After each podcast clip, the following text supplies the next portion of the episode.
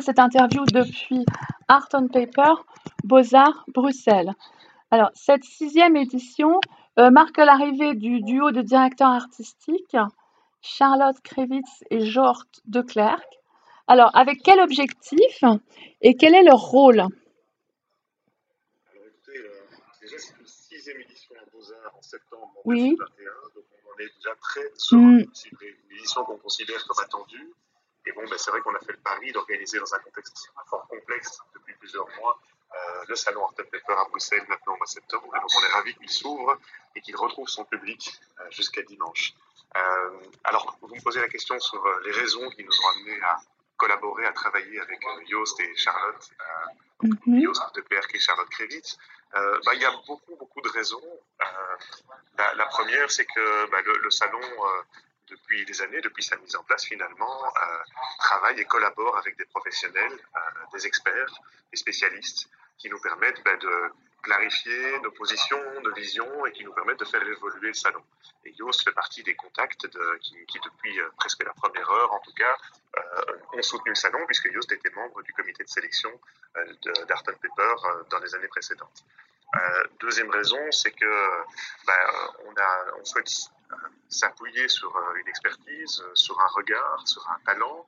Et clairement, le duo euh, composé de Yost et de Charlotte est un de ces duos qui nous permet d'avancer dans la défense, la promotion du dessin, de soutenir son rôle et de par leur influence, de par leur, crédibilité finalement, bah, nous soutenir dans une vision supplémentaire pour positionner euh, Art Paper et les actions qu'on mène en faveur du dessin comme véritablement une plateforme polymorphe, on va dire, qui permet de défendre le rôle que le dessin a eu et a aujourd'hui euh, dans l'histoire de l'art, dans la création, dans la créativité. Alors maintenant, en ce qui concerne la sélection, donc qui est volontairement limitée à des galeries belges ou transfrontalières, donc c'est une conséquence euh, du, du, confinement. Et est-ce que voilà, qu'est-ce qui vous a amené à décider cela?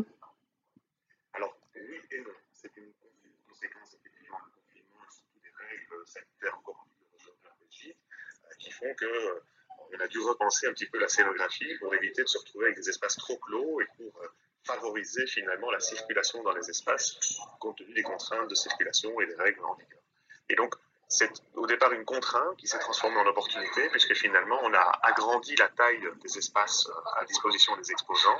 Donc on a limité le nombre d'exposants au sein de nos espaces et finalement, on a surtout avec une édition qui est vraiment qui a toujours été à taille humaine, avec une trentaine de galeries, et qui permet une circulation très fluide, une scénographie très très belle dans les parcours euh, d'exposition de beaux-arts. Et comme on, prend plaisir à le, à, à le dire maintenant, c'est que finalement, euh, on a trouvé, je pense, cette année un équilibre entre des, des espaces qui sont des espaces d'exposition conçus par Guitron il y a près de 200 ans dans ce bâtiment qui est exceptionnel et euh, les contraintes ou plutôt les, les éléments de proposition d'une foire. Et donc on a réussi maintenant à organiser une foire dans un espace d'exposition qui je pense trouve un bel équilibre avec une trentaine de galeries.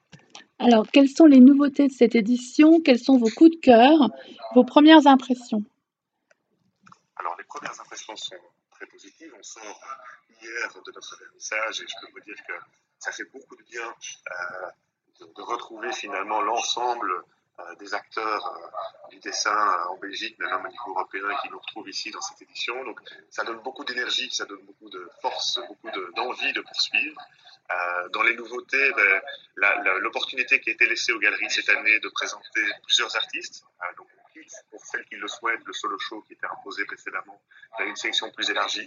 Ça permet aux galeries bah, de présenter un certain nombre d'artistes qui pratiquent le dessin au sein de leur galerie. Ça leur permet de défendre un point de vue plus large et donc finalement d'arriver à 110 artistes qui sont présentés par les 32 galeries au total.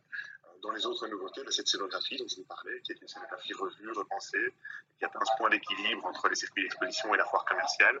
Euh, voilà, beaucoup de choses en fait à découvrir et dans les autres éléments de la bah, cette deuxième édition de la Brussels Drawing Week, euh, qui est une semaine dédiée au dessin, initiée par Art Paper et qui rassemble l'ensemble des euh, institutions, fondations, écoles, centres d'art, qui se rejoignent dans un agenda très fort consacré au dessin à Bruxelles.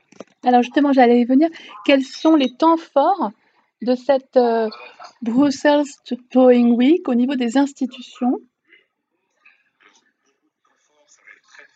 D'en lister mmh. quelques-uns, puisque finalement, on a six jours d'activité, plus de 35 événements, euh, des événements aussi multiples que des expositions, des, des, rencontres avec des artistes, des talks, des performances, euh, des visites guidées. Euh, et donc finalement, c'est très très dur de les mettre en valeur, en d'en mettre quelques-unes comme ça, en sortir quelques-unes. je propose peut-être d'aller voir déjà sur le site drawingweek.brussels pour se donner une idée de l'agenda qui est proposé. En tout cas, ce que moi je peux vous dire, c'est qu'on a été très positivement surpris par l'enthousiasme et la qualité des propositions qui nous ont été faites et que ben, pour une seconde édition, on est très heureux de voir que le dessin est vraiment mis à l'honneur. Et quand on parle de dessin, on parle de dessin contemporain, mais également moderne et ancien. Alors maintenant, pour finir sur une question plus euh, personnelle, à quand remonte votre première rencontre euh, avec euh, le médium et la, passion qui en a suivi? Je vais peut-être vous surprendre, mais c'est né assez tardivement, donc euh, j'ai plutôt un passé dans, mmh. dans, la photographie. Donc euh, j'ai eu euh, beaucoup de. J'ai géré notamment une agence photo et vidéo, une agence de photojournalisme il y a quelques années. Donc j'étais plutôt dans, dans, le papier, mais plutôt dans la photographie. Et puis bah, la, rencontre, je me considère comme un amateur curieux, mais pas comme un expert. Euh, et donc en fait, je découvre le dessin encore tous les jours, qu'il soit moderne, ancien ou contemporain. Mon, mes, premiers, euh, mes premières émotions avec le dessin remontent finalement quand j'ai quand j'ai reçu un petit peu me poser la question, c'était de se dire tiens, je crois que c'est Alechinsky qui m'a vraiment ouvert sur l'univers du dessin. Je crois que c'est aussi accessible que lui, et puis en même temps il y a beaucoup d'éléments qui m'ont ouvert là-dessus, et puis Elsforce Kelly évidemment qui m'a fort influencé également. Mais je dois, je dois, reconnaître que je découvre le dessin vraiment au jour le jour encore. Très bien, bah écoutez, euh, je vous remercie euh, beaucoup.